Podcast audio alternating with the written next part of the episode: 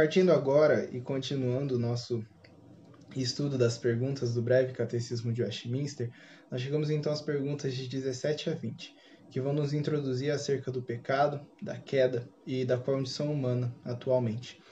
E a pergunta 17, ela nos diz assim: A qual estado a queda conduziu a humanidade? E a resposta que o breve catecismo nos dá é que a queda conduziu a humanidade a um estado de pecado, e de miséria. Em Romanos 3, Paulo vai dizer que todos pecaram e todos estão aquém da glória de Deus.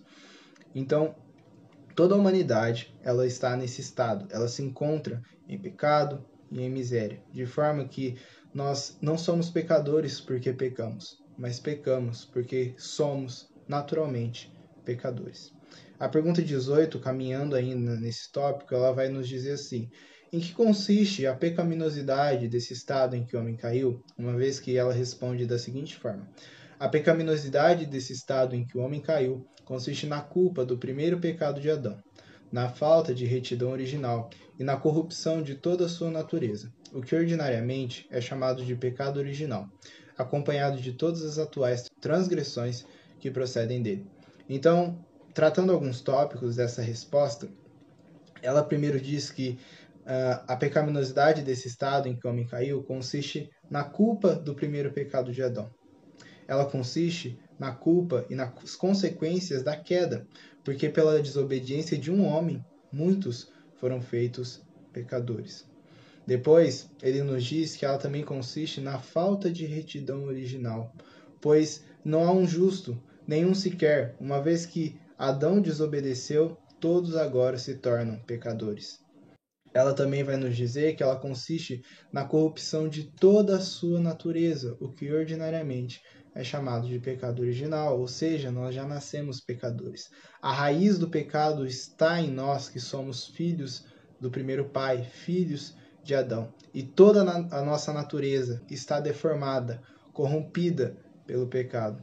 E por último, a resposta vai nos dizer em todas as atuais transgressões que procedem do pecado original. Ou seja, todos os pecados que nós cometemos, que toda a humanidade comete ao longo de sua vida, esses pecados são em decorrência do pecado original, que gera todos esses outros pecados que procedem do nosso coração.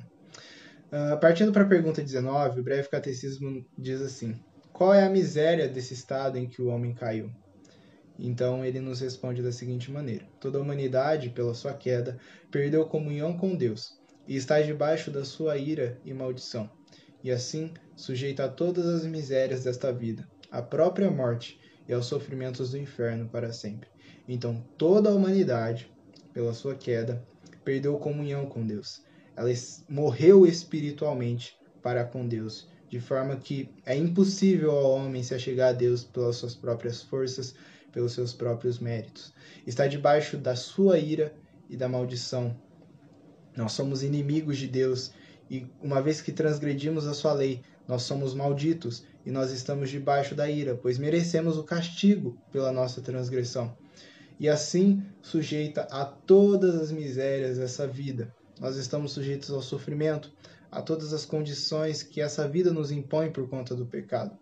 A própria morte, porque o salário do pecado é a morte, e aos sofrimentos do inferno para sempre a uma condenação eterna que virá, o inferno de lago e enxofre, onde aqueles que sobre os quais recaírem a ira de Deus sofrerão eternamente. Mas em meio a tudo isso, o catecismo nos apresenta uma pergunta que traz um alento aos pecadores, que é a seguinte, a pergunta número 20.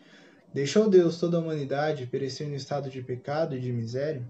Ela vai responder que tendo Deus a partir da sua mera boa vontade, desde toda eternidade elegido alguns para a vida eterna, entrou em um pacto de graça para libertá-los do estado de pecado e miséria e para trazê-los a um estado de salvação através de um redentor.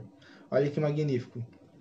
Deus, então, vendo o homem nesse estado de miséria e de pecaminosidade, ele, a partir da sua mera boa vontade, não dependendo dos nossos méritos, foi, é um amor incondicional, que não depende de nós fazermos algo para com Deus, mas de Deus fazer algo para conosco. Então ele, desde toda a eternidade, ele elegeu alguns para a vida eterna. de forma que Deus ele entra em um pacto de graça com seu povo, e um pacto exige um mediador. Esse mediador é Cristo, o qual morreu pelos nossos pecados, de forma que ele nos transportou de um estado anterior de pecado e de miséria para o estado de salvação através da graça. É o que Romanos 3, do 21 ao 22 vai nos dizer. Mas agora a justiça de Deus sem a lei se manifestou, sendo testemunhada pela lei e pelos profetas a justiça de Deus, que é pela fé de Jesus Cristo para todos e sobre todos os que creem.